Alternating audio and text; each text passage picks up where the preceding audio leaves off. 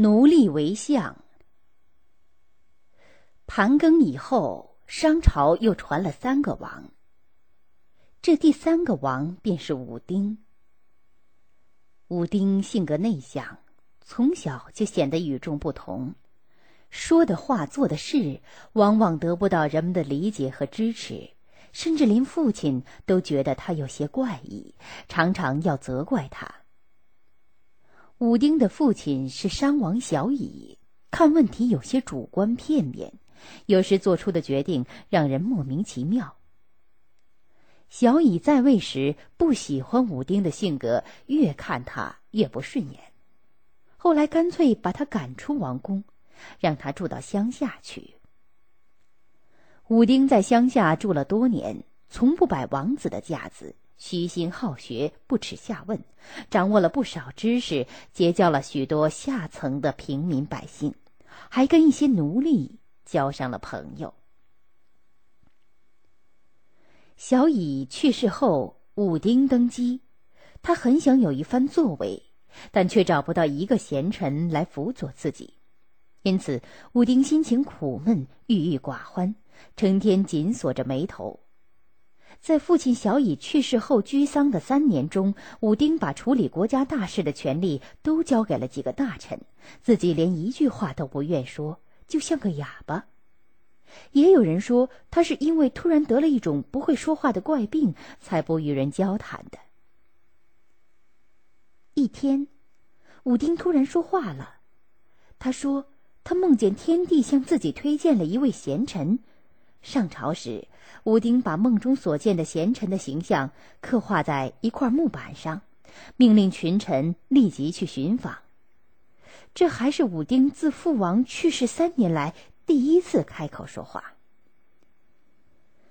群臣接受了武丁交办的这一特殊任务后，把都城找遍了，连这位贤臣的影子都没有。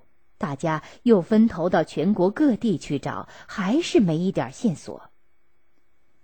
群臣完不成君王交办的任务，垂头丧气的聚在一起，不知道该怎么办。有个大臣脑子比较灵活，想起什么似的，对大家说：“国君画了贤臣的图像，让我们去寻访。”我们只想到国君要见的总是有头有脸的人物，所以寻访的重点是各地上层人士，不太留意平民百姓，更把奴隶给疏忽了。请诸位想一想，国君所画的那个人，身穿破烂的衣服，胳膊上套着绳索，会不会是个奴隶呢？对呀，你这话很有道理。国君所画的那个人，说不定真是个奴隶。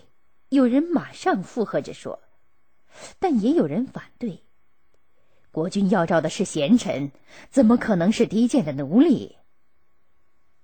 虽然群臣意见不统一，但寻找的范围还是扩大了。大家对所有的线索都不敢错过。大家找了好久，终于在北海（今山西平陆东面的富岩）发现一个名叫月的奴隶，面容、身材和服饰都像国君所画的那个人。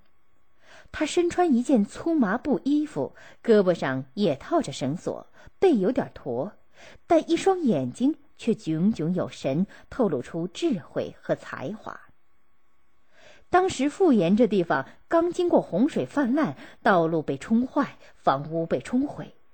月正和一批奴隶一起在那里修路筑墙。找到月的那些大臣高兴极了，赶紧把他带入宫中。武丁一见月，就说他和梦中所见到的天帝推荐给自己的贤臣一模一样，便很有兴致的马上和他交谈起来。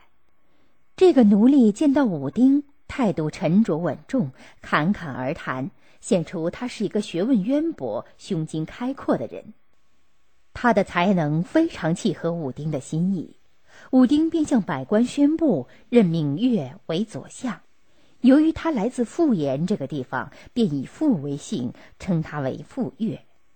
富岳做了左相后，没有辜负武丁的期望，把国家治理得井井有条。使武丁实现了振兴商朝的理想。奴隶出身的傅说一跃为相，充满了神秘色彩。武丁梦见天帝向自己推荐贤臣，下令群臣按图索骥去寻找。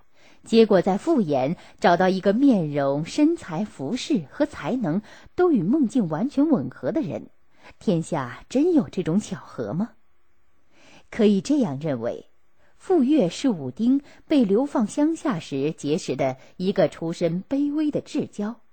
而在等级制度森严的奴隶社会，即使贵为国君的武丁，要破格重用一个奴隶也是不容易的。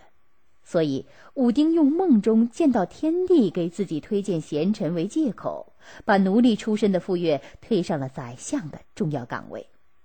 在那个崇尚迷信的时代，那些奴隶主贵族即使对国君的这一决定不满，也不敢违背天意。